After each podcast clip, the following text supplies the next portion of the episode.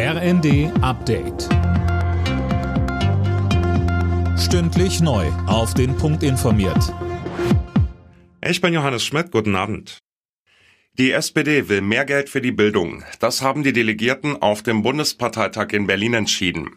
Trotz Haushaltskrise und Umfrageloch stellten sie sich geschlossen hinter ihre Parteispitze und Kanzler Scholz. Parteichefin Esken sagte bei NTV.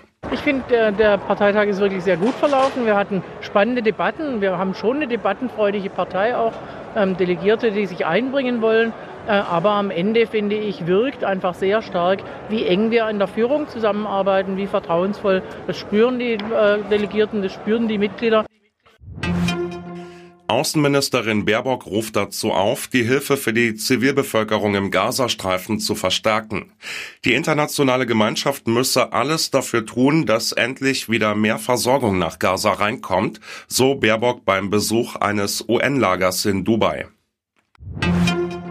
Bei der Deutschen Bahn gilt jetzt der neue Winterfahrplan. Mit neuen Verbindungen, aber auch mit steigenden Preisen. Fabian Hoffmann berichtet. Flex-Tickets im Fernverkehr etwa kosten durchschnittlich knapp 5% mehr, Bahncards und Streckenzeitkarten ebenfalls. Die Bahn begründet das mit gestiegenen Kosten. Schneller und häufiger soll es mit dem neuen Fahrplan künftig vor allem auf viel genutzten Fernverkehrsstrecken zwischen den großen Städten vorangehen. Von Berlin aus etwa gibt es mehr Züge in Richtung Köln oder München. Einschränkungen für Reisende gibt's aber ab Juli auf der Riedbahn zwischen Frankfurt-Main und Mannheim. Sie wird general überholt.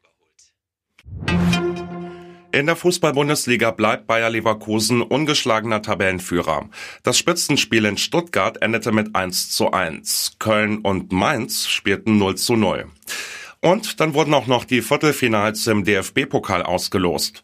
Saarbrücken empfängt Mönchengladbach, Hertha BSC Kaiserslautern. Stuttgart muss in Leverkusen ran, St. Pauli spielt gegen Düsseldorf. Alle Nachrichten auf rnd.de